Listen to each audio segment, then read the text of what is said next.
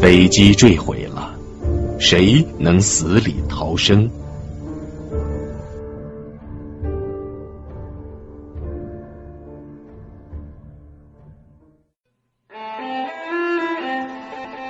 今天给大家带来的是一本二零一六年美国亚马逊评选的年度好书《Before the Fall》，翻译过来就是“坠落之前”。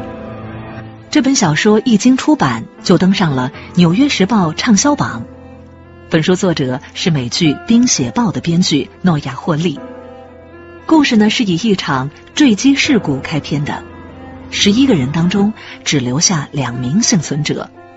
一位画家和一个四岁的小男孩。那么，随着情节的不断推进，越来越多的秘密浮出水面，所有奇怪的巧合指向令人不安的阴谋。在媒体的曝光下，风暴不断升级。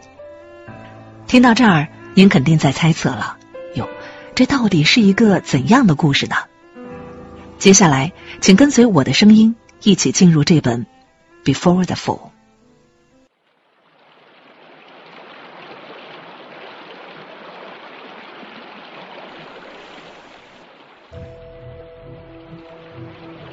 斯科特·布罗格漂浮在海面上，周围一片浓雾，几乎看不到月亮。是什么漂浮在他的身边，顺着水流，时不时的碰到他的身体？啊，似乎是一只。高脚杯，还有一只女士钱夹，可能还有餐盘和食物的残渣等等。斯科特有些迷惑，脑袋里乱作一团。突然意识到，飞机坠毁了。不久之前，一架属于巴特曼家族的私人飞机从马耳他岛葡萄园的停机坪起飞。午夜的空气中弥漫着葡萄特有的芬芳气息。然而，在起飞十六分钟之后，这架私人飞机坠毁在大海。意识到当前的处境，斯科特努力让自己冷静下来。海面上的雾实在是太大了，他完全看不到星星，哪怕有一点星光也好啊。至少他知道应该往哪边游才能够尽快的到达陆地。斯科特突然想起来，飞机经过的海域是一块被陆地包围的内海，就像一个碗一样。那么，不管他往哪个方向游去，最后肯定会到达陆地的。正在这个时候，斯科特听到了微弱的哭声。难道还有人活着？哭声又传来了。对，确实是活着的人。但是隔着浓浓的海雾，斯科特根本看不到人在哪里。斯科特立刻大声的喊起来：“喂，我在这里！”哭声骤然停止，紧接着传来一个男孩带着哭泣的声音。救救我！救救我！斯科特立刻循声找过去，原来是巴特曼家四岁的小男孩杰瑞。斯科特在四周摸索着，终于找到一个能够漂浮在海面的飞机坐垫。他对杰瑞说：“一定要牢牢的抓住这个坐垫，一旦你从上面滑了下来，立刻大声叫我。”这场逃生并没有那么容易，斯科特早已疲惫不堪，四肢在冰冷的海水里近乎麻木，但他还是机械的游着。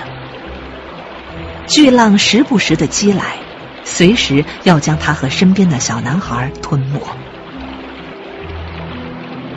浓雾逐渐散去，但是危机没有解除，到处都是一望无际的海水。寒冷和疲惫在不断的加剧。小男孩杰瑞喃喃的说：“我好冷。”我也是，但是我们要挺住。斯科特的牙齿在打颤，他已经无法保持游泳的节奏，手脚在海水里只是本能的摆动着。他心中只有一个念头：不能停，必须坚持下去。我不仅要救自己，还要救这个孩子。人在大海里是多么渺小啊，就像是跳蚤身上的斑点一样微不足道。而斯科特就像是那个微不足道的斑点，凭借着他的勇气和毅力，在与自然做着最原始的搏斗。不知道过了多久，久到斯科特以为自己就要这样死去了。男孩疲惫而兴奋的声音响了起来：“陆地！”我看见陆地了！哦，天哪！他们终于得救了。一个渔民在海边发现了他们，并将他们送到了医院。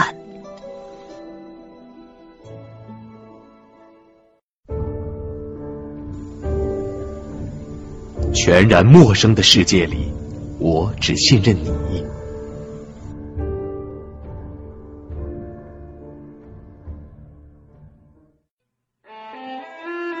遇难者的名单公布了，整架飞机只有斯科特和杰瑞幸免于难，其余的人全部在这次事故中丧生。飞机的残骸仍在搜索，飞机坠毁的原因也暂且不明。目前可以确定的是，这是一架属于巴特曼家的私人飞机，从马耳他岛出发。前往纽约，机上的乘客包括巴特曼一家，呼风唤雨的新闻界要人大卫·巴特曼先生，他的夫人马佳，一对儿女，九岁的姐姐瑞秋和年仅四岁的弟弟杰瑞，以及一位持枪的保镖基尔。另外，还有巴特曼家的好友吉布林夫妇，丈夫本吉布林，妻子萨拉吉布林。除此之外，还有三位机组人员：机长梅洛蒂、副机长查尔斯、空乘小姐艾玛。而在这次事故当中绝处逢生的斯科特·布罗格，原本并不在这次航班的乘客名单中。如今获救的斯科特和杰瑞正在医院接受身体检查和康复治疗。而机上的其他人则全部伴随着坠毁的飞机葬身在冰冷的海底。警方在医院登记了斯科特的身份信息，并且向他了解飞机事故的详情。很遗憾，或许是飞机坠毁给斯科特的大脑造成了某种强烈的冲击，也或许是因为过于恐怖的坠机经历给斯科特的精神造成了某种损伤。对于坠机前后发生了什么，斯科特只有模模糊糊的记忆，并不能为找出坠机原因提供任何线索。斯科特和杰瑞在医院里没待多久，杰瑞的姨父道格和姨母艾莉诺就闻讯赶来了。现在，巴特曼一家仅剩杰瑞一个人，父亲这边再没有别的亲戚。除了投奔母亲的姐姐艾莉诺，杰瑞已经无处可去。此时，年仅四岁的杰瑞还不明白，作为巴特曼家族巨额遗产的唯一继承人意味着什么。他变得沉默寡言，沉浸在空难的恐怖阴影里。对他来说，只有斯科特可以信赖，而斯科特觉得。就目前的情况而言，把孩子交给他的姨父姨母是最妥当的做法。这个孩子应当和他的家人在一起。可是，尽管如此，斯科特的内心里还是涌起了淡淡的失落感。相处的短短几日里，他和这个曾经与他同生共死的男孩，似乎已经建立起了某种微妙的关联。这种关联，好像是久别重逢的父子，又好像是难舍难分的挚友。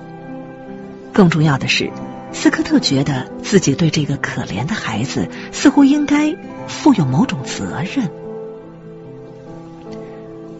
就在斯科特反复纠结的时候，一只小手抓住了斯科特的腿。啊，是可怜的杰瑞。在这个坠机事故后变得全然陌生的世界里，他现在只信任斯科特。斯科特蹲下身来，紧紧的抱着杰瑞，在杰瑞的耳边低声的说：“永远不要忘记。”你是我最勇敢无畏的英雄。他顿了顿，继续说：“还有啊，永远不要放弃。”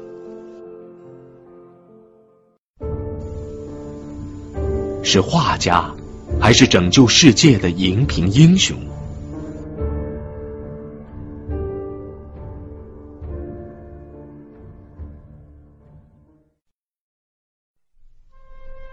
现年四十五岁的斯科特是一位画家，当然是一位并不怎么成功的画家。尽管他孜孜不倦的绘画，但是他的一生默默无闻，他的作品也几乎无人问津。在这一年的夏天，斯科特在马耳他岛葡萄园附近租了一套小房子。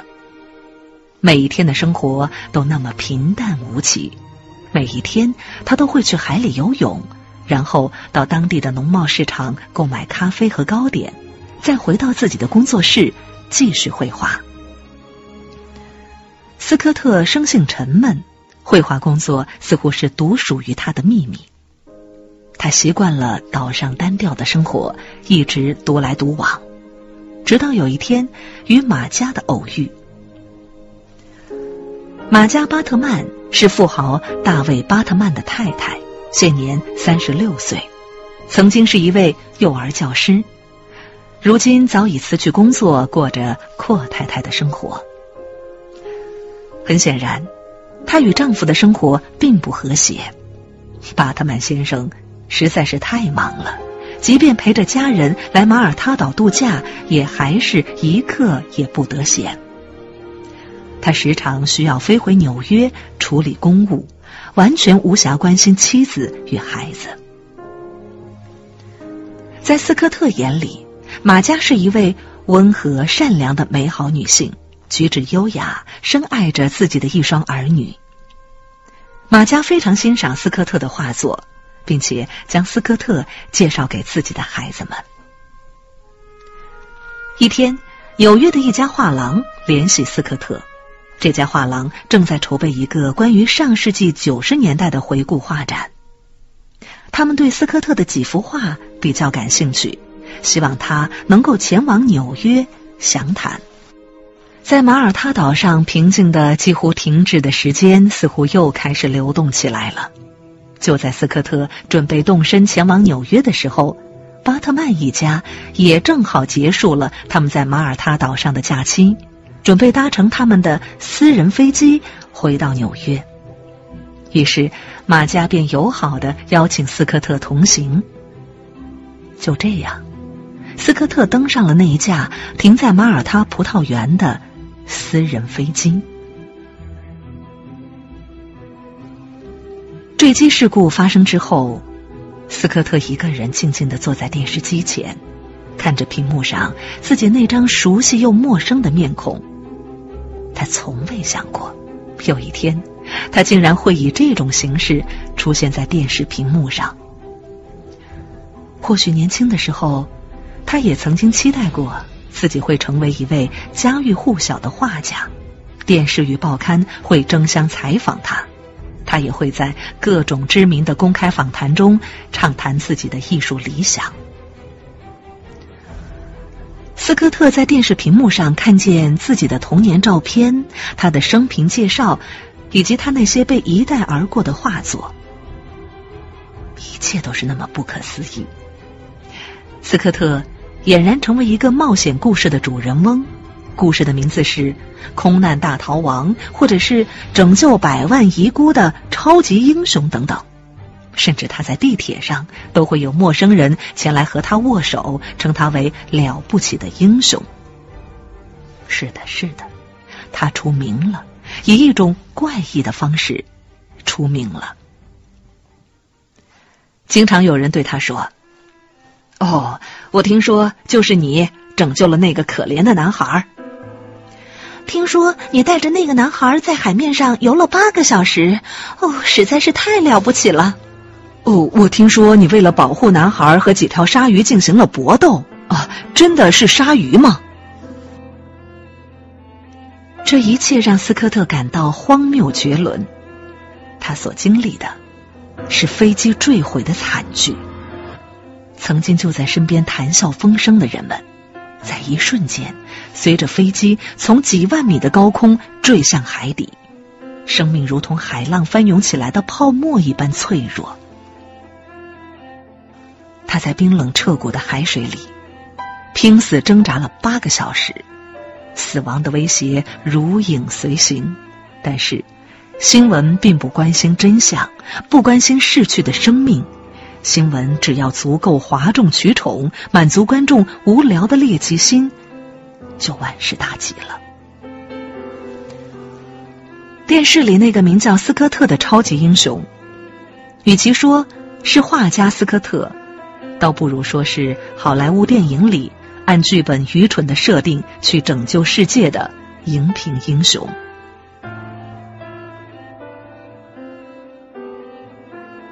斯科特觉得他应该尽快离开纽约，回到马耳他岛上的工作室里，远离一切的喧嚣。但是他无法回去。曾经在马耳他岛上平静的生活，因为一场坠机事故变得无法直视。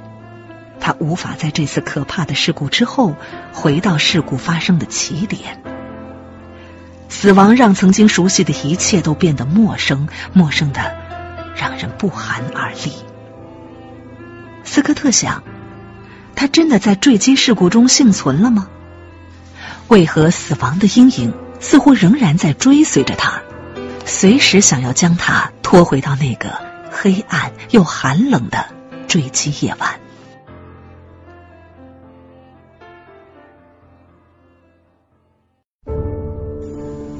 疑点重重，到底是意外还是人为的谋杀？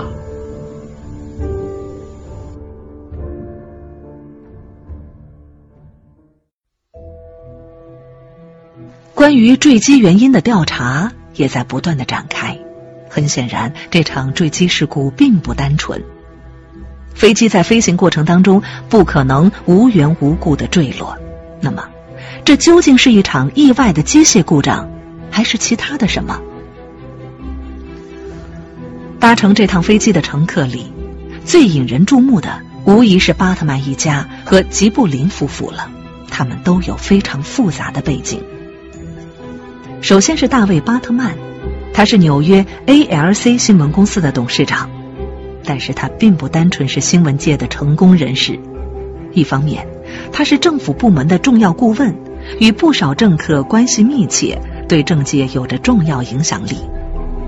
另一方面，他操纵着许多不为人知的政界丑闻，他利用这些丑闻从中渔利，甚至有人把巴特曼叫做是“总统制造商”，这并不是夸大其词，因为巴特曼确实有这样的影响力。他甚至可以凭借他在政界、新闻界以及网络上的影响力，左右政府的选举。至于本吉布林，他是华尔街的金融巨鳄，多年来在金融界呼风唤雨。这几年，甚至有一些关于他为海外市场的非法交易洗黑钱的传闻。很显然。这是一位胆大包天并且唯利是图的金融界人士。对于他洗黑钱的指控也是真实的，因为就在本吉布林带着妻子前往马耳他岛度假的时候，隶属于美国财政部的海外资产监控部门就已经注意到本吉布林的罪行，并且获准对他的公司账务进行调查。可以说，在登上那架私人飞机之前。本吉布林已经陷入了可怕的危机之中。这样看来，不排除巴特曼家或者吉布林夫妇潜在的敌人对他们进行报复的可能性。这并不是没有先例。三年前，巴特曼家的女儿瑞秋就曾被巴特曼的仇家绑架，失踪了整整一个星期。这件事情对瑞秋、对巴特曼一家都造成了巨大的心理创伤。从那以后，大卫·巴特曼就雇佣了强壮的贴身保镖基尔，只要他们一家外出，基尔必定随行，密切保护。所以，这一次会不会也是某个仇家制造的事故呢？飞机的残骸还在搜寻当中，一切都没有证据，仅仅只是猜测。除此之外，斯科特也引起了警方的注意。古斯是联邦调查局调查这次坠机事故的主要负责人，他将怀疑的焦点指向了斯科特。确实，斯科特在这场坠机事故当中的角色是如此的非同寻常。他不是机组人员，他家世平平，只是一个普通的画家。他如此突然的加入这次航班，并且奇迹般的在这场灾难中幸存，拯救巴特曼家唯一的小男孩，然后一跃成为传奇般的英雄人物。最关键的一点是。他竟然失忆了，关于飞机遇难的经过，他都不记得了。很快，另一个诡异的疑点出现了：警方发现斯科特那些画作当中，竟然有一幅画的就是海面上的空难场景。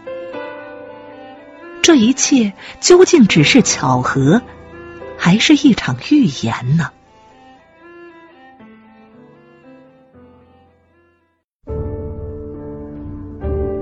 飞机残骸的可怕影像。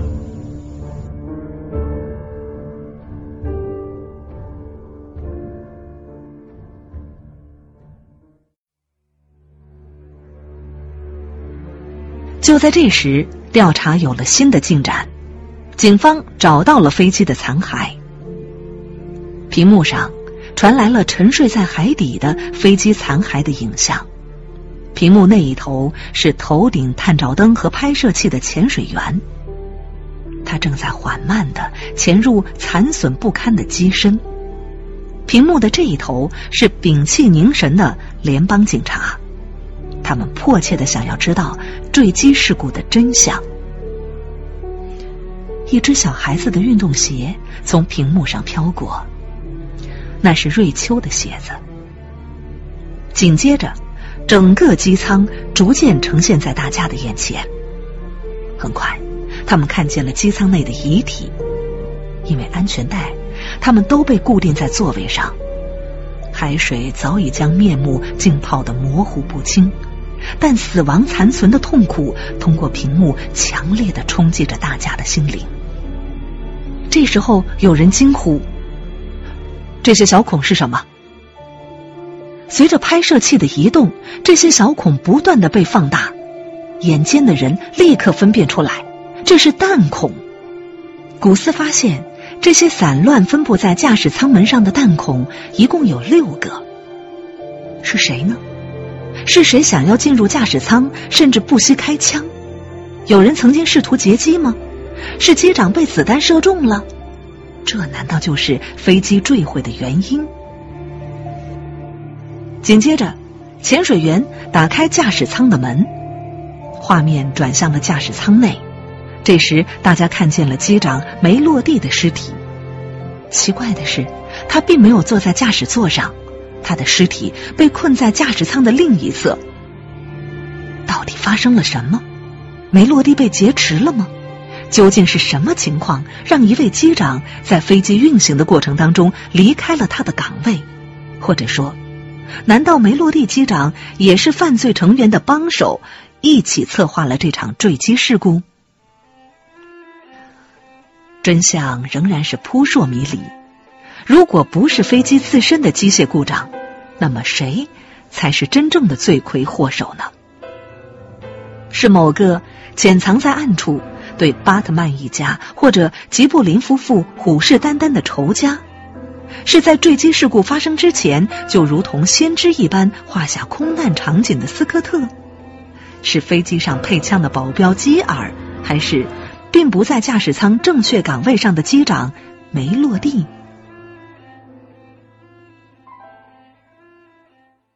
不久，古斯出席了巴特曼一家的葬礼。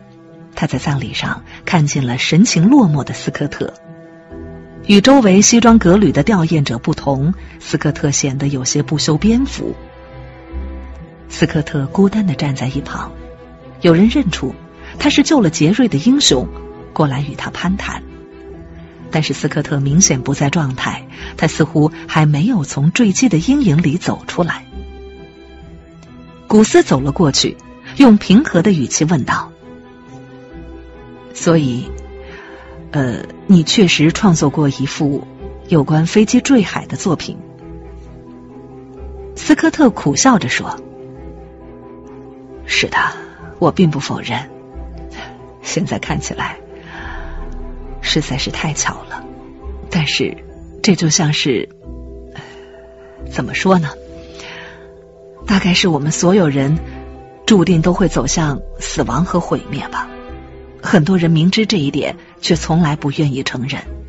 但是你看，可怕的灾难，无论是飞机坠毁还是巨轮沉没，人被迫与死亡正面相对。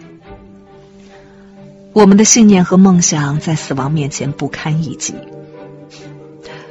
某种程度上，只有经历过一场人力无可挽回的巨大灾难，才能够开启人生的真相。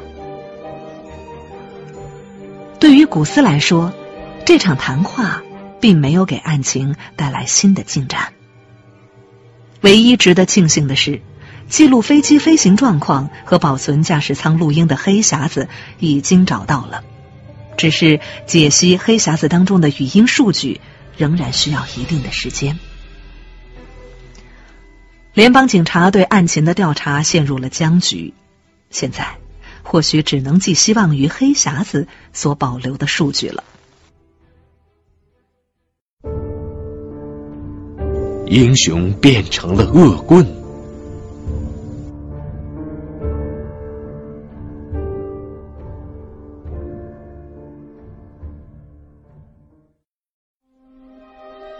这一天，斯科特终于下定决心前往艾莉诺那里看望杰瑞。离开医院以后，杰瑞一直跟姨母艾莉诺住在一起。艾莉诺家是一栋乡间的小房子，在树林的环绕之中，格外的静谧。见到斯科特的一瞬间，一直沉默不语的杰瑞突然眼睛一亮，立刻挣开了姨母艾诺丽的手，迫不及待的跑向了斯科特。尽管有姨母艾莉诺无微不至的照顾。但是对于杰瑞来说，这段时间还是太痛苦了。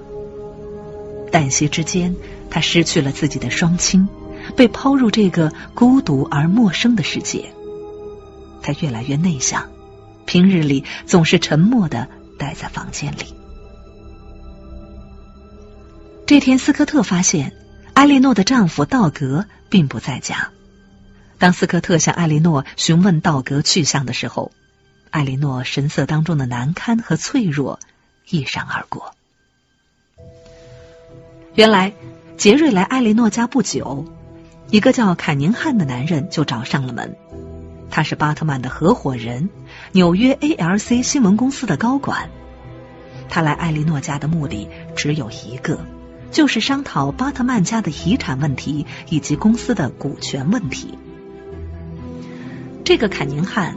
看上去就是一个不怀好意的人，说话咄咄逼人，似乎无时无刻不在试图挖掘他人的隐私。几次会面，艾莉诺发现坎宁汉对巴特曼一家的遭遇没有丝毫同情，他只关心这件事情还有多少后续的新闻可以挖掘，而这些新闻又在多大程度上可以博人眼球。不过。艾莉诺的丈夫道格和这个坎宁汉倒是相谈甚欢。坎宁汉离开之后，艾莉诺和道格就孩子的遗产问题发生了激烈的争吵。遗产毫无疑问是杰瑞的，但是杰瑞现在只有四岁，他不能也不可能管理自己的财产。艾莉诺和道格作为孩子唯一的亲人，是可以暂时帮杰瑞管理资产的。在艾莉诺看来，他们只需要获得足够照顾杰瑞的那份钱就足够了。但是道格觉得这是一个发财的好机会，反正杰瑞还不懂事，一切都得听他们的。艾莉诺为道格的贪婪而感到羞耻。在数次激烈的争执之后，眼见唾手可得的金钱因为艾莉诺的固执而全然无望，道格便提着行李摔门而出，再也没有回来。艾莉诺平静的对斯科特讲述了事情的经过，他的目光转向正在地板上玩着小卡车的杰瑞，眼中的脆弱与伤感逐渐转变成坚韧与勇敢。他说。杰瑞需要我，现在我就是他的母亲。看着故作坚强的艾莉诺，还有沉默而胆怯的杰瑞，斯科特意识到，他们都需要自己。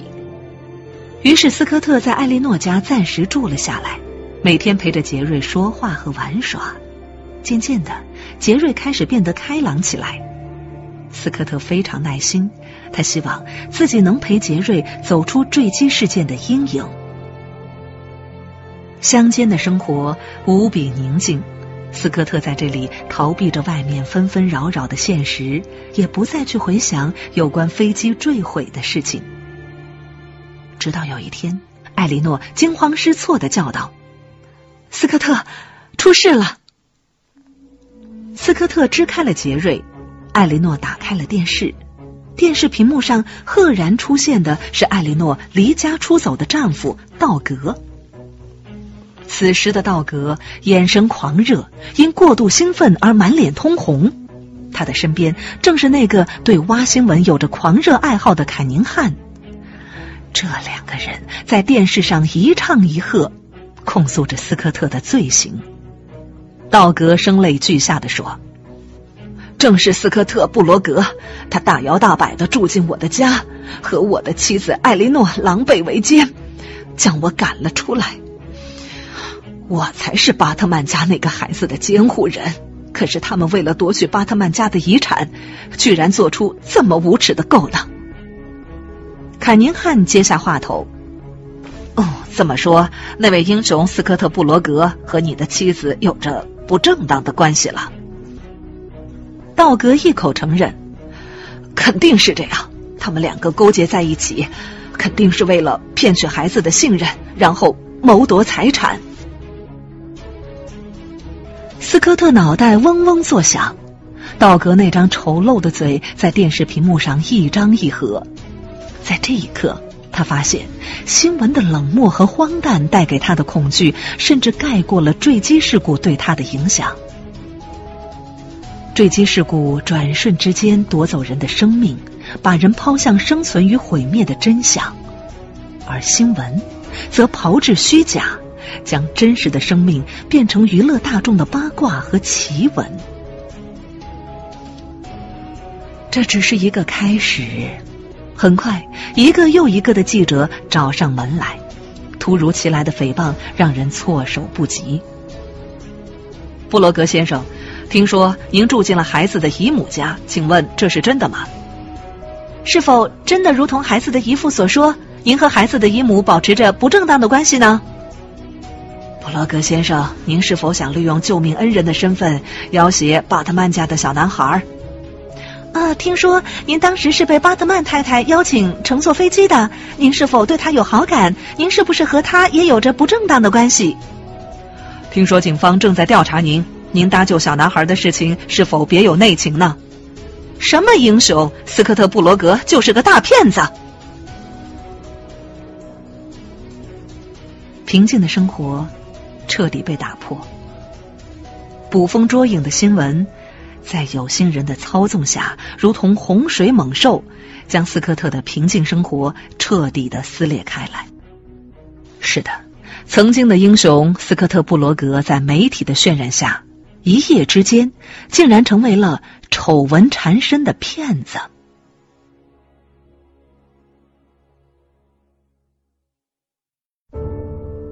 出乎意料的真相。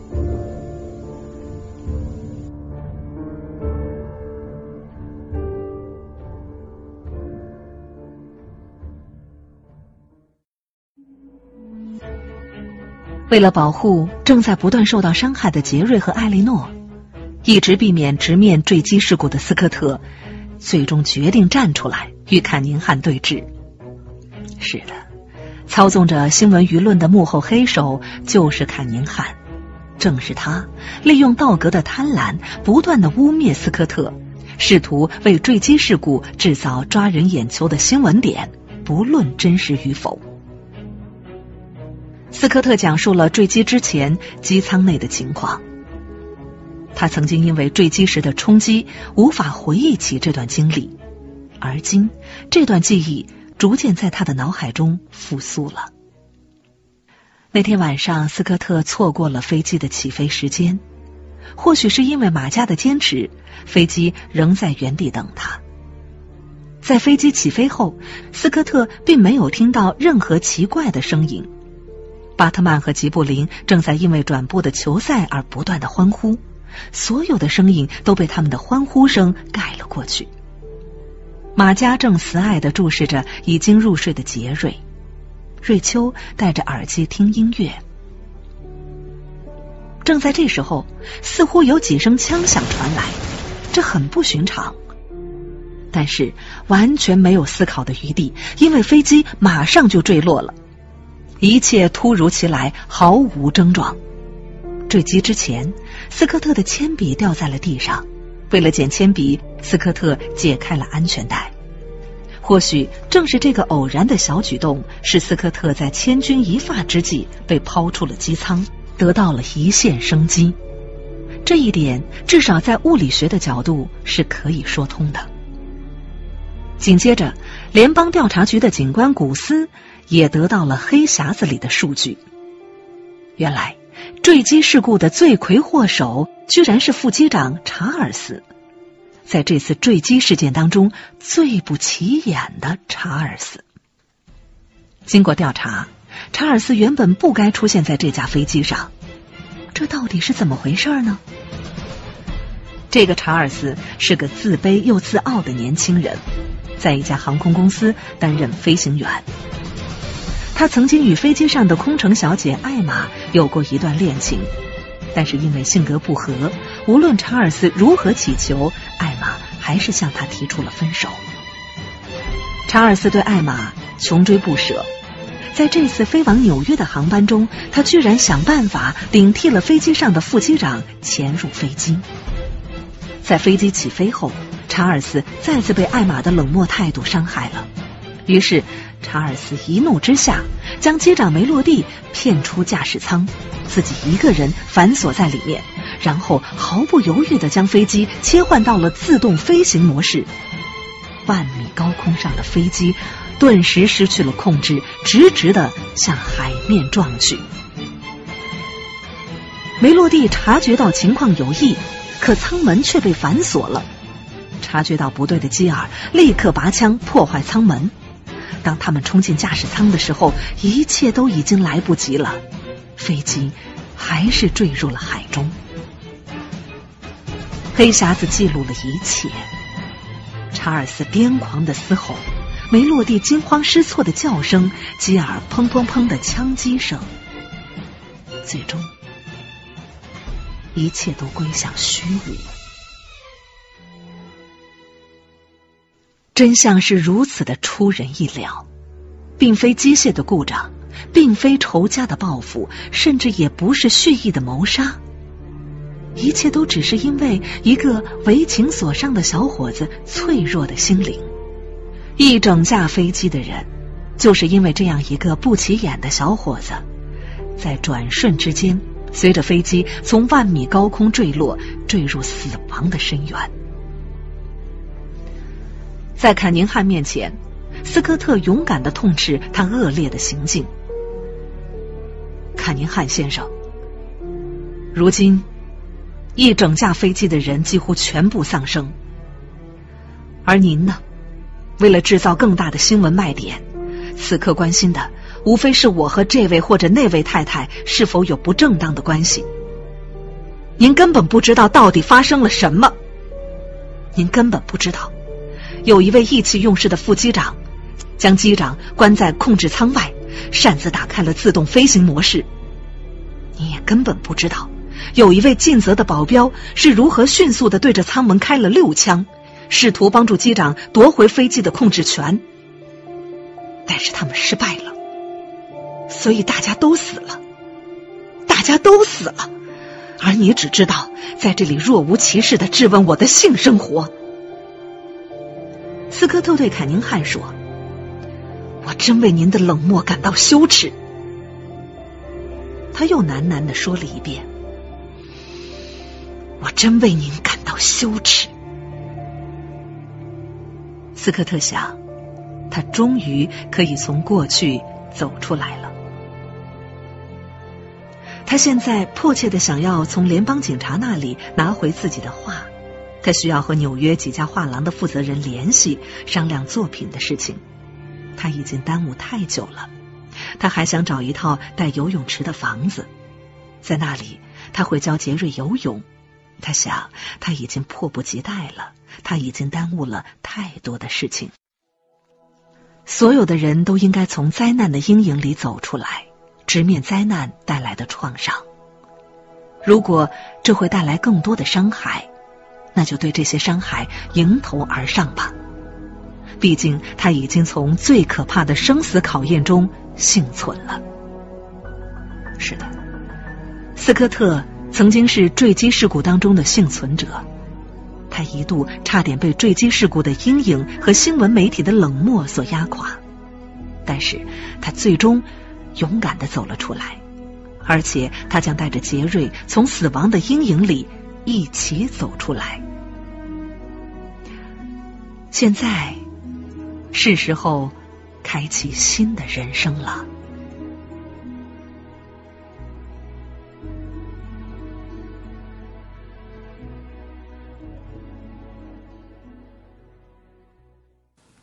本节目由路上读书授权喜马拉雅 FM 独家播出。